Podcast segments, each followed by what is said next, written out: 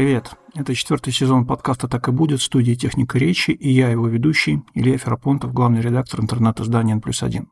В этом подкасте мы говорим о будущем с людьми, которые уже сейчас живут в нем и рассказывают нам об их опыте, взглядах и практиках. Этот сезон мы делаем вместе с Яндекс Практикумом. Практикум – это сервис онлайн-образования, который поможет вам получить профессию в сфере IT. Благодаря практическому подходу и методики обучения, вы сможете найти работу по новой специальности или улучшить имеющиеся навыки. Если вы еще не в IT и сомневаетесь, можете посмотреть документальные фильмы о выпускниках практикума, которые уже нашли свое место в новой профессии. Ссылки на пять фильмов мы оставим в описании выпуска. А в середине нашего подкаста вы услышите нашу совместную рубрику «Не по учебнику», где мы рассказываем, как люди науки меняли свою жизнь так же, как можете изменить ее вы.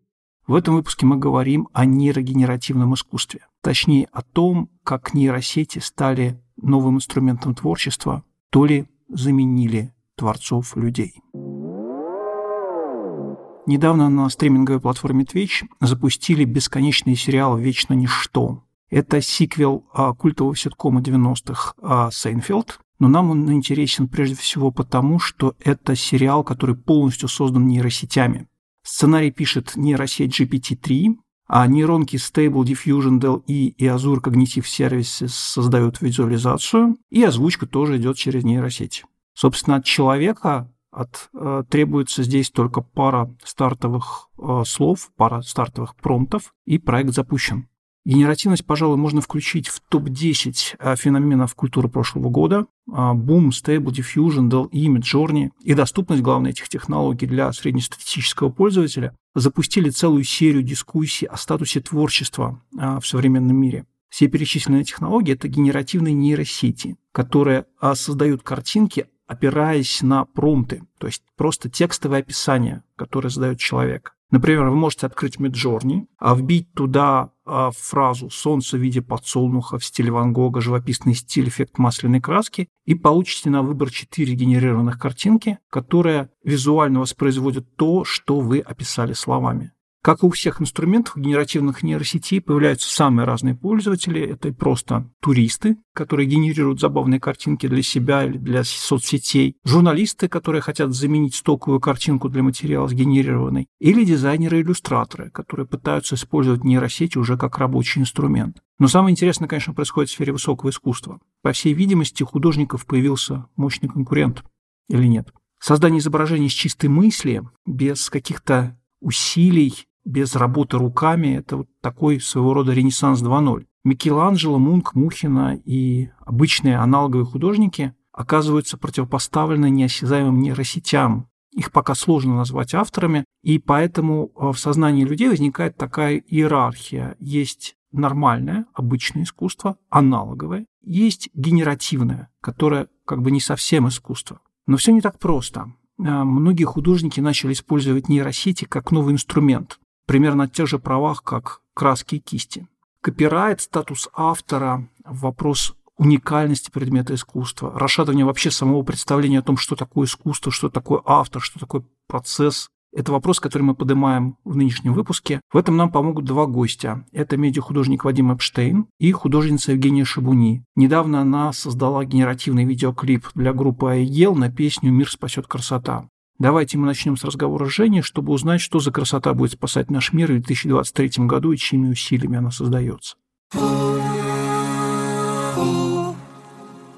Здравствуйте, Женя. Приятно с вами познакомиться. Давайте начнем, наверное, с того, что вы расскажете чуть-чуть о себе. Кто вы, чем вы занимаетесь, как вы определяете свою профессию, как вы определяете свои ориентиры в искусстве? Ну вот как я себя позиционирую, это скорее как digital-художник. Я первоначально работаю вообще с 3D-графикой, и так как не так давно на самом деле появился в наших жизнях такой массово а, инструмент, как нейронные сети, я начала с ними работать тоже очень достаточно плотно. Сейчас я на данный момент совмещаю техники 3D-арта и нейронных сетей, вот, и, в принципе, получается что-то интересное, новое, как мне кажется. А есть какая-то вот непроходимая граница? Либо ты работаешь на компьютере, либо ты работаешь на бумаге? Не, на самом деле очень классно, если ты умеешь работать еще и в классическом искусстве, потому что это тебе помогает, потому что это тоже достаточно большой опыт. Далее просто тебе это легче, возможно. Но это вообще не обязательно, потому что я знаю очень много моих коллег, которые даже примерно ну, не могут там нарисовать огуречек, грубо говоря. Я умею рисовать, я, у меня есть художественное образование, но я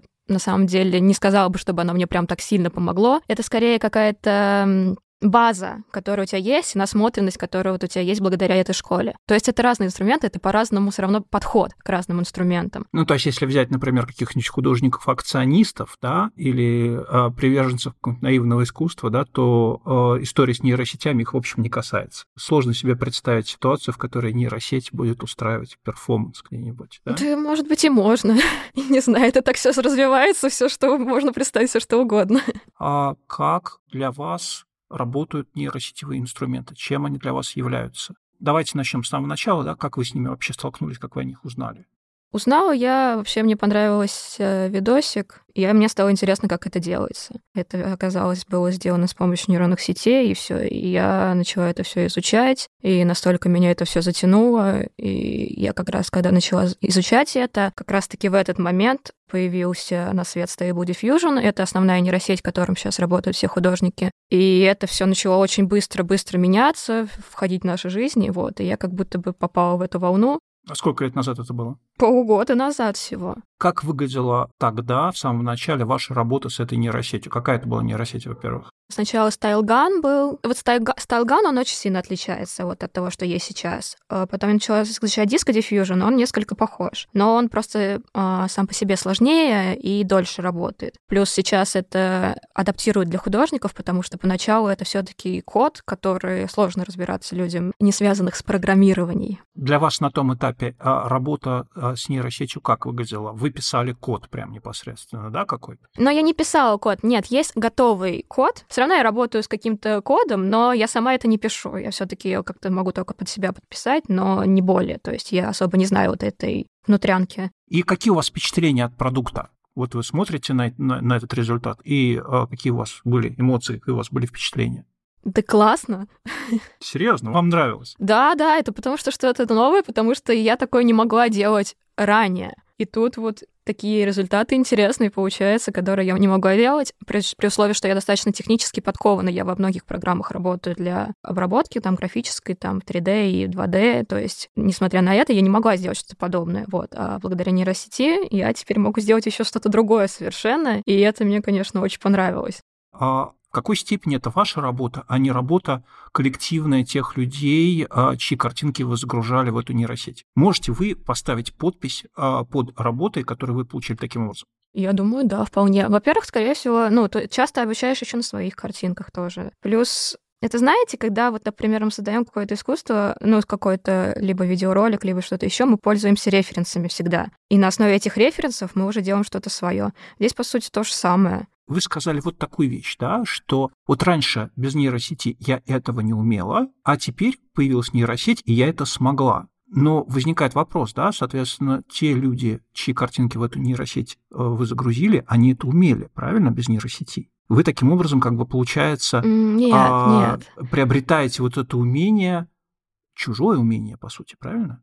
Но так, там также получается, что эти картинки не людей чужих, там получается новое совершенно что-то. Нет, можно настроить, чтобы было прям так же, как у человека. Да, это уже другой вопрос. Ты хочешь сделать то же самое, как у этого художника, и ты делаешь то же самое. Это да, но интересно же создавать что-то новое, чего не было. Вот это я считаю, что все таки это не, не, не, не кража чужих работ, потому что все мы люди также смотрим чужие работы, ими вдохновляемся, создаем что-то новое. Но смотрите, да, я сталкивался с ситуацией, вот есть Например, история с ArtStation, а, где участники а, просто устраивали там чуть ли какие-то массовые акции, забастовки вывешивали вагонами картинки с требованием прекратить а, запретить, точнее сказать, загружать изображения, генерированные нейросетями, потому что таким образом отнимают хлеб у настоящих у живых художников. Потому что логика у них примерно такая, да, что художники годами работают над тем, чтобы выработать свой стиль, свою подачу, свои способы работы с образами, Дальше приходят владельцы нейросетей, все это загружают туда, нейросеть на них тренируется, и дальше любой человек, нажав несколько кнопок, может без труда генерировать сотни изображений, э, написанных вот в этом стиле или в смеси стилей. Так или иначе, да, это работает как такая большая центрифуга, на которой смешивается множество разных стилей, и люди получают картинки. Но ведь по сути это, да, это же не взялось из космоса, нейросеть это не придумала сама. Это в любом случае результат работы каких-то довольно конкретных людей, правильно? Мне кажется, появление нейросети можно сопоставить с появлением камеры в свое время. Потому что когда художники рисовали реалисты, реализм, то есть свой прекрасный пейзаж, тут появилась камера, которая за один щелчок делает тебе этот пейзаж. И как бы художники-то не вымерли из-за этого. То есть, опять же, просто начали делать что-то другое. Тут, по сути, то же самое, как мне кажется. Не все, что генерирует нейросеть, там, допустим, можно дальше там вести и там называть себя художником. Даже какой-то там, не знаю, конкретно какой-нибудь черный квадрат есть же, да, который самое такое произведение, которое могут нарисовать все, но не все же не будут Малевичами. Вот, тут, по сути, то же самое. И, и говорить, что это кража работ, ну, нет, просто при работе с нейросетью на самом деле это а, просто, да, если ты вбиваешь, допустим, нарисуй мне там обезьянку в шапочке, и там нейросеть тебе рисует, это одно, а, там в стиле какого-то художника. Но когда ты уже работаешь с реальными проектами, а, это все не так просто-то на самом деле. То есть там это достаточно такой а, инструмент, где еще надо посидеть, поработать. Вот, и тоже говорить, что ты отнимаешь что-то, не знаю, я, я с этим не согласна. Где здесь ваш собственный индивидуальный вклад, ваш собственный индивидуальный стиль, как он возникает здесь? А, ну, во-первых, как минимум прописывание текста. То есть ты прописываешь, ты тестируешь разные способы. Например, как я работаю сейчас. А, я работаю со Stable Diffusion. Это который image to image, где ты прописываешь текст, настраиваешь там определенные там а, вещи. Допустим, у меня есть какая-то идея, я хочу ее воплотить. Ну, например, сейчас я работаю, вот у нас будет выставка скоро. Я была на экспедиции в Арктике, исходя из этой экспедиции мы делаем работы о севере. И мне надо там было показать северное сияние, как я вижу. И у меня есть какой-то концепт, и этот концепт я там должна воплотить. Вот, и дальше я уже придумываю играюсь. Можно ли сказать, что это такой инструмент, который вас может увести куда-то а, в другую сторону? Не туда, куда вы изначально хотели, но в какой-то степени нейросеть ваш инструмент, а вы инструмент нейросети.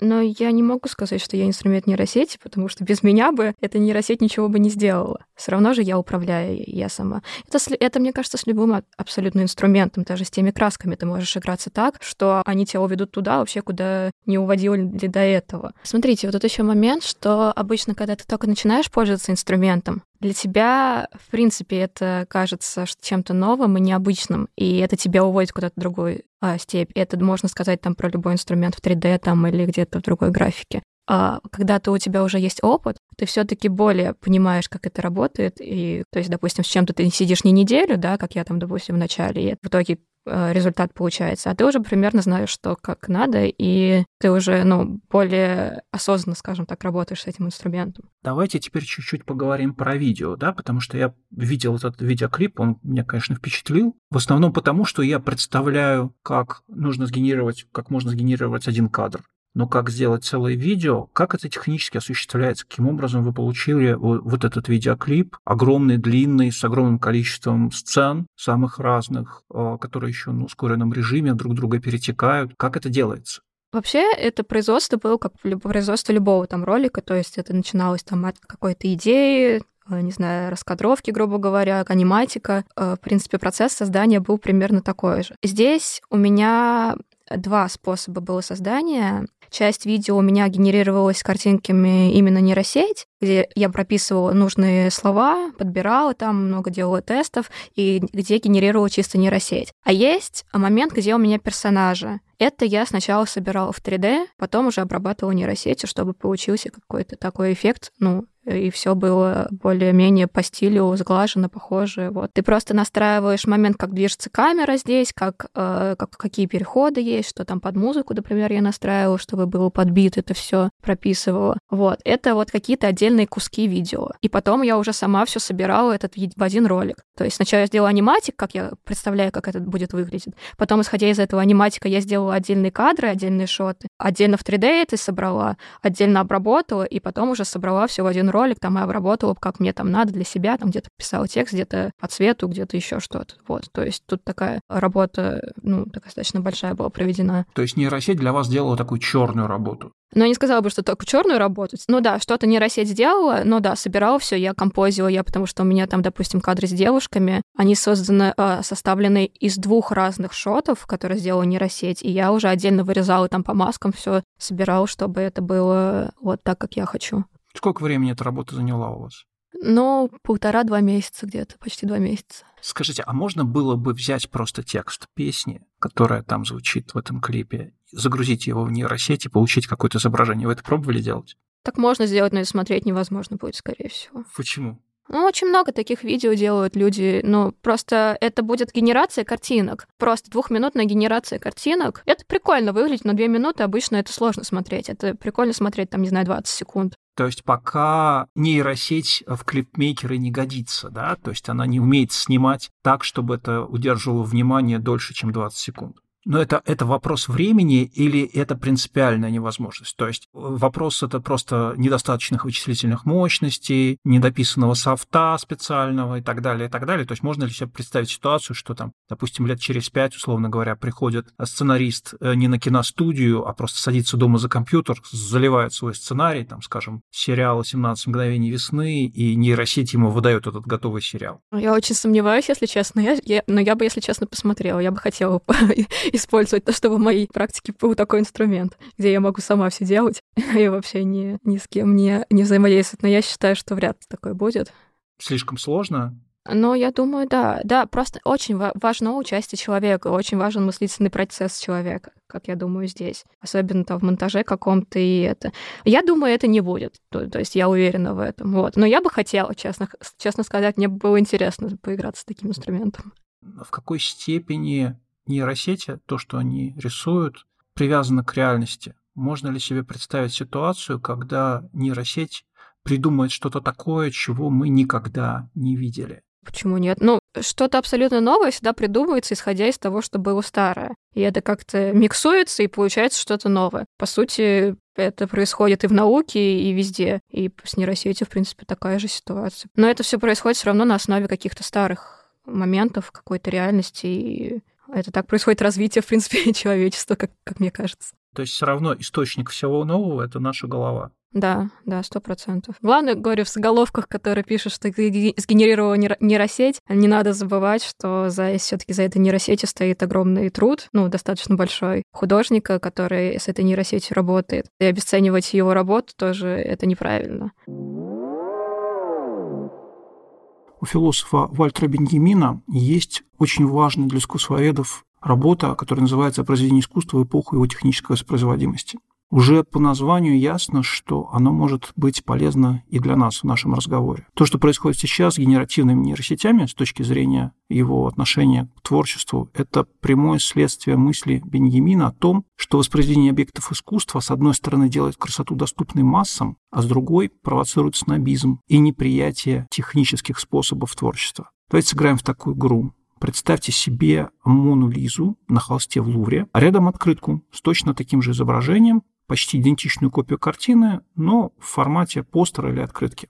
Какие между ними различия? Какого рода это различия? Что-то они говорят нам о качестве предметов? Или они говорят скорее о чувствах, которые не вызывают у нас? Если посвятить этому упражнению минуту-другую, а вы заметите то, что Беньямин назвал аурой произведения искусства. Когда мы легко можем создать идентичную копию знакового предмета, то то, что начинает отличать подлинника репродукции, это как раз эта аура. Она окутывает оригинал и подсказывает нам, что он почему-то, по какой-то причине, значительно более ценен, чем идентичная копия. Вопрос ценности труда художника и некоторого духа, который окутывает предмет искусства, это, пожалуй, наиболее субъективный вопрос и субъективное впечатление, и для каждого человека, для каждого художника, для каждого зрителя этот ответ будет таким же уникальным, как Мона Лиза в Лувре. Ну или почти. Давайте поговорим об этом с медиахудожником Вадимом Эпштейном в нашем следующем интервью. Считаете ли вы себя художником а, в полном смысле слова? Не считаю, и это довольно принципиальная позиция, которая началась, собственно, еще, наверное, до того, как я вообще начал сам что-то делать, или примерно в, в то же время, то есть очень-очень давно, когда я впервые столкнулся, собственно, с э, концепцией кураторства, с э, порядками в, нынеш... в современных арт-институциях, Э, мне вполне, меня вполне устраивает другой термин uh, creative industries, то есть uh, различные сферы деятельности, которые зави- напрямую завязаны на творчество, которые на нем основаны, но которые не принадлежат вот этому официальному искусству как институциям. То есть довольно большая часть того, что я делаю, как бы, на самом деле, с одной точки зрения, можно считать это вполне какими-то условно-техническими демками, то есть я нахожу какой-то интересный метод, какой-то интересный прием, смотрю, что с ним можно сделать. Получает, если получается что-то привлекательное или захватывающее или интересное, то я это выкладываю. То есть, если есть желание, это вполне можно взять, там, типа, повесить в рамку и сказать, что это, что, что это искусство, это художественная работа. И какой ваш прогноз, когда, как вы думаете, а, будет первая выставка нейросетевого искусства в Третьяковской галерее? Сколько лет должно пройти? Насчет Третьяковской галереи сейчас, как вы понимаете, немножко есть э, нюансы. То есть отдельные работы уже э, попадали в поле зрения. То есть э, знаменитые истории с э, продажей довольно посредственной, прямо скажем, работы на, по-моему, то ли Сотбис, то ли Кристис была уже года два назад конкретно в Третьяковской галерее, конкретно нейросетевая работа, причем моя, выставлялась два года назад. Правда, это была не отдельная выставка, а выставка, посвященная русской сказке. Решили анимировать три классических полотна э, Васнецова. Вот. И два из них анимировались, в общем, обычными э, методами там, анимации, обработкой, а третий, соответственно, я вот как раз нейросетями там лес оживлял. Поэтому, в принципе, mm-hmm. на самом деле, ласт... первые ласточки, они уже как бы активно летят, ну, потому что э, действительно э, довольно сложно закрывать глаза на то, что сейчас происходит. И я думаю, что какие-то достаточно официальные выставки именно в, в этом плане, они будут тоже уже достаточно скоро. Но здесь нужно как бы довольно четко понимать и разделять, что одно дело э, соглашаться, в принципе, принципе, что такое существует, потому что пока это даже с точки зрения того же там, же, там Кристи Сотбис или с э, точки зрения там, музеев э, там, Третьякова и так далее, это всего лишь забавный курьез. То есть когда их, соответственно, когда это воспринимают, когда это там выставляют и вообще начинается какой-то диалог, он идет именно ровно в таком ключе. И дивись, яка. Хорошо, а можете вернуться немножко назад и вспомнить э, свой первый опыт? Вот вы увидели, как работают какие-то нейросети. Вот увидели, что они способны давать какие-то картинки. А как вы с ними познакомились? Что вы тогда думали? Что вы тогда предполагали, а, что вырастет из этого знакомства? Первое э, знакомство было, я думаю, как и очень многих, это легендарный Deep Dream, когда появилась э, совершенно галлюциногенная картинка какой-то, значит, то ли белочки, то ли собачки, то ли какого-то фрукта, соответственно, авторство Александра Мордвинцева, когда они, собственно, только-только раскопали, значит, этот метод обратного активирования нейронов и, значит, попытались что-то им нарисовать. Вот. И тогда у меня, как тоже, наверное, у многих было как бы полное непонимание, то есть я пытался понять, как это можно сделать, придумывал какие-то возможные ходы, как это можно было сделать существующими технологиями, когда мне аккуратно намекнули, что на самом деле это, наверное, делается радикально другими методами, ну, я, в общем, какое-то время не то чтобы не верил, но, в общем, не, не очень понимал, как такое возможно. Как раз примерно к этому времени, это лет пять, наверное, назад было, предыдущий этап, он как-то подошел к какому-то логическому завершению, то есть то, чем мы занимались до этого, вот классический генератив, э, всякие хай-тек visuals в виде там 3D-мэппинга, интерактивных инсталляций и так далее, это как бы уже стало таким э, достаточно мейнстримом, и хотелось э, чего-то опять нового, неизвестного и очень-очень перспективного. И тогда там, очень грубо говоря, соответственно, на горизонте было три таких технологических хайпа, которые могли куда-то завести э, нейросети, крипта и VR. Вот. Я вот поставил на нейросети и до сих пор mm-hmm. не, не раскаиваюсь. А то, что можно делать принципиально другие вещи, то есть то, что у них есть своя очень мощная эстетика, то, что если разобраться в этой эстетике, соответственно, то можно делать вещи, которые, в принципе, на самом деле работают на совершенно других, там, не знаю, чувствах и восприятиях, такие вот как бы ожившие галлюцинации, что ли, которые более напрямую работают, э, резонируют, по крайней мере, с, с человеческим воображением, чем обычные рукотворные вещи. Вот это как бы уже пришло довольно сильно потом. А, существует точка зрения, что нейросети — это просто такой сильно сложнее устроенный калейдоскоп. То есть мы загружаем в нейросеть какой-то объем данных, а, какой-то объем изображений, какое-то знание о стилях, а потом это все просто перемешивается, как в мясорубке, э, как в блендере. И то, что нам выплескивается, да, это, по сути, просто пережеванное, каким-то образом переработанное чужое творчество, творчество каких-то людей, каких-то поколений художников. Можно ли вообще говорить о том, что нейросеть в состоянии создать что-то, какой-то новый смысл вообще в принципе? не только каким-то образом переработанные прошлые смыслы, уже известные работы, Тут три комментария или ответа к этому. Первый насчет базового калейдоскопа – это абсолютно верно. Я, правда, называю это не калейдоскопом. Я, у меня вот тезис был, что нейросетевой арт – это такой типа new VJing. И нейросети в этом смысле совершенно замечательно продолжают традицию, потому что, да, действительно, они, любой нейросетевой метод, он всегда основан на существующих данных, он всегда его перерабатывает и дальше на основе этого что-то там типа выдает.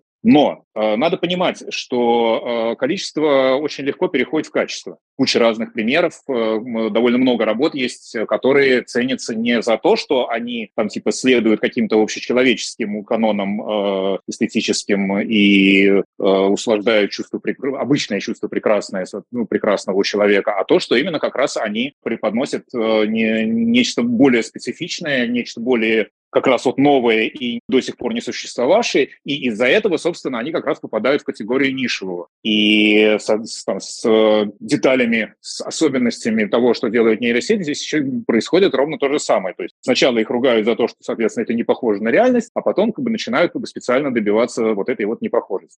Сети на самом деле создают новое и создают его, что называется, в количестве. Но просто вот способны ли мы сами понять, что это новое, не отбраковать его как неудачу, а, соответственно, вглядеться и увидеть, что да, это на самом деле тот самый новый Пикассо, новый кубизм там, или новое что-то еще. То есть если что-то как бы э, незнакомое, непривычное, то даже если мы не считаем это вот как бы напрямую страшным, как вы сейчас сказали, мы, по крайней мере, все равно отбрасываем это как вот как fail. Если мы, сталкиваясь с неизвестным, с непонятным, отбрасываем это как fail, то о каком вообще, э, ну, о каких новых стилях, о каких новых тенденциях, о каких новых Пикассо может идти речь. Пикассо стал Пикассо просто потому, что у него, опять-таки, была воля и инициатива, и он мог за себя отстоять. Представьте, соответственно, что вот как бы стиль Пикассо появился, а вот человека, который бы за ним стоял, который бы агрессивно его продвигал, не было бы. То э, кубизма, скорее всего, тоже бы не, не произошло.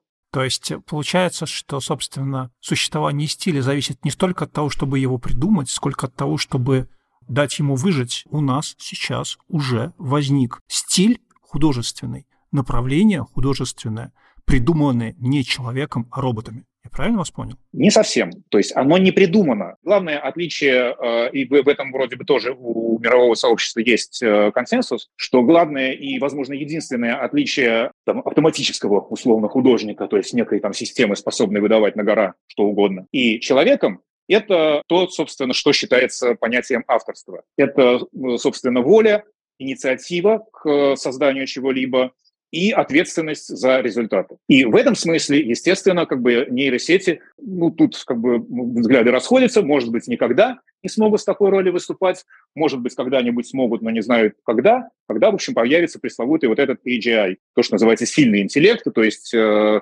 искусственный, который будет обладать как раз сознанием, волей, ответственностью и так далее. Вот. И в этом смысле говорить, что и, э, и придумал что-то, конечно, неверно. Он не придумывал, оно просто появилось. Как природный процесс как обвал. Да. Ну, подождите, подождите. Мы же не можем говорить, да, что, допустим, землетрясение, которое разрушило дом, а, создает а, новую, новый архитектурный стиль. Это же неправда?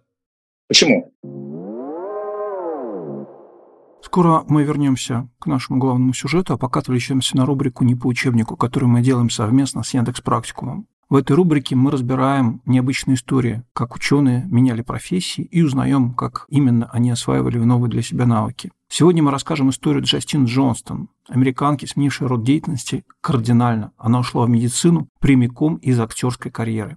Джастин Джонстон родилась в 1895 году в штате Нью-Джерси. Одноклассники из старшей школы ее обожали. Она активно участвовала в театральном кружке, получала роли в школьных спектаклях, играла в баскетбол, пела в хоре и даже какое-то время подрабатывала моделью. 16 лет Джастин играла в разных шоу на Бродвее, и зрители были восхищены от ее талантов. В 2015 году она стала частью на тот момент самого популярного нью-йоркского музыкального шоу «Безумство Зигфилда», что привлекло к девушке внимание кинопродюсера Уолтера Вагнера. В 2019 году Джастин Джонсон вышел замуж за Вагнера и взяла его фамилию. После замужества 25-летняя Джастин решила попробовать себя в кино и занимался этим на протяжении пяти лет. Однако разочаровалась в киноиндустрии и оставила актерскую карьеру. Теперь уже на совсем. И вот тут ее карьера повернулась на 180 градусов. Она поступила в медицинскую школу. И сделано это в 1927 году по совету Сэмюэла Хиршфелда. Это был врач ее мужа. Ее способности настолько впечатлили Гарольда Хаймана, главу научного отдела Колумбийского университета, что он и Хиршфельд наняли ее для работы с ними в своих исследованиях. Эти трое провели многочисленные эксперименты, которые привели а, к обнаружению нового метода лечения сифилиса. В 1929 году Джастин поступил на работу в коллегию врачей и хирургов в качестве научного сотрудника кафедры фармакологии. Позже наша героиня и ее муж переехали в Лос-Анджелес, где в качестве научного сотрудника она изучала рак и помогала развивать эндокринологию. Чтобы помочь исследованиям, Джастин даже устроил лабораторию в своем доме в Голливуде. История актрисы Джастин Джонстон и медика Джастин Вагнер показывает нам, что в нашей жизни не обязательно должно быть лишь одно призвание. Хочешь в юности выступать на сцене и покорять Бродвей, а в 32 начать заниматься наукой и делать открытия в медицине? Это легко. А побороть страх перемен в карьере можно с помощью наших друзей из Яндекс Практикума. Сервис предлагает десятки курсов для легкого старта карьеры в IT, от основ дизайна в Figma до математики для анализа данных. Кроме обучения, практикум также помогает студентам с профориентацией и трудоустройством. Переходите по ссылке в описании эпизода и не бойтесь перемен вместе с Яндекс Практикумом. То есть мы имеем дело с таким управляемым стихийным бедствием которое а, работает само по себе, а мы просто смотрим на результаты, да, и дальше что-то решаем о них. Ну, не совсем, как бы, землетрясение – это кисть художника. То есть здесь зависит э, очень сильно от э, уровня контроля, от уровня, mm-hmm. с, от, от богатства собственных возможностей контролируемых и от богатства собственных возможностей неконтролируемых. То есть mm-hmm. при, представить, что кисть внезапно вырвется из руки, соответственно, и сама нарисует целое полотно, ну, довольно сложно. Хорошо. Если вернуться к практике, Считаете ли вы необходимым, чтобы автор, вот художник вот этом генеративном искусстве понимал, как именно работает нейросеть? Или для него она может быть просто черным ящиком? Ну, лично я как раз э, всегда лезу именно внутрь, то есть, э, mm-hmm. там, условно говоря, в штатном режиме запускаю сеть, э, ну, вообще какой-то инструмент, так, как это э, предназначено его авторами, то есть в данном случае, там, типа, придумывая какую-то фразу, там, не знаю, ровно один раз, когда устанавливаю там, себе на компьютер и просто проверяю, что все работает, вот, и после этого я сразу, собственно, лезу, э, открываю код, лезу туда, там, лезу в данные, начинаю смотреть, что и как там устроено, для того, чтобы понять, в чем там можно поковыряться и э, как можно там хакнуть или разнообразить эту историю. Просто потому, что просто запустить ее, соответственно, использовать готовый инструмент, отчасти это там для меня ну, скучновато, отчасти просто, ну, как бы этим могут заниматься там многие другие люди, коль скоро так уж получилось, что у меня есть там какой-то э, набор навыков и интересов, который э, позволяет и стимулирует вот такой вот хакинг, то как раз э, грех его не использовать и заниматься как раз вот этим внутренним копанием.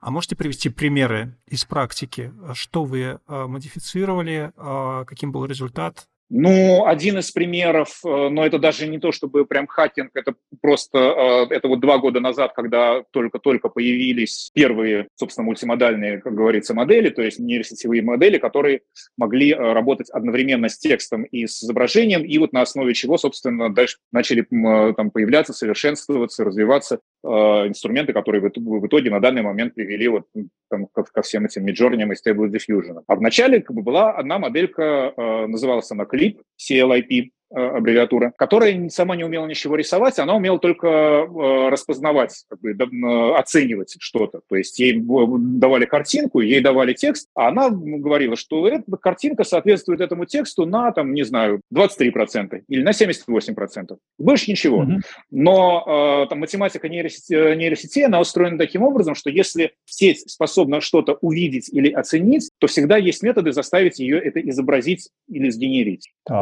Надо только просто подобрать какой-то генератор, который такой, сам он может ничего не, не, не, там, типа, не видеть, не знать, но он должен как бы уметь рисовать как бы по подсказке. Без, без руки, но все понимающий, как бы все, всезнайка, которая все видит, но ничего сам сделать не может. Это вот эта модель клип была. А в качестве слепого, соответственно, который может рисовать что угодно, но просто он не видит, что он рисует, он не знает, что он делает, и ему нужен поводырь. Вот в качестве таких генераторов, соответственно, как бы народ начал подбирать самые разные вещи. И в основном как бы подбирали какие-то тоже достаточно толстые предобученные как бы уже нейросетевые модели, у которых было ограничение по объему памяти, а значит и по разрешению картинок, которые там работали медленно, то есть все. А я просто в, в, в рамках какого-то а, там какой-то попытки, а что если попробовал прикрутить э, инструмент, э, кусочек кода из э, тоже вот э, очень ранней библиотеки Алекса Мордвинцева, как раз вот, собственно, Дипдримовой, посмотреть, а что, а что будет, если так? Потому что мне показалось, что вот эти вещи, они могут дать достаточно интересный результат.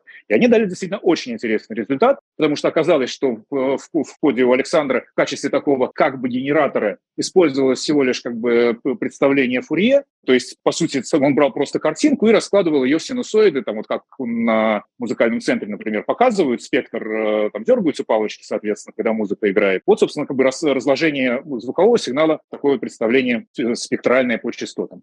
Вот ровно с, используя подобный метод, как бы я попытался использовать как генератор. И получил инструмент, который не был похож ни на, ни, ни, на один другой. Ни до как бы, диффузии, ни после, соответственно. Он как бы стоял все время немного в стороне. То есть он был, этот инструмент не был так там, качественно, круто управляем, как э, многие другие и поэтому, собственно, так и остался в стороне от основной трассы дороги, по которой дальше пошло развитие. Вот. Но это был, была такая вещь, как бы, то есть если бы я был, там, не знаю, научным сотрудником, то как бы, это тянуло на довольно нехилую статью, как бы, там, на публикацию. А сталкивались ли вы с ситуацией, когда нейросеть давала результат, который вас удивлял?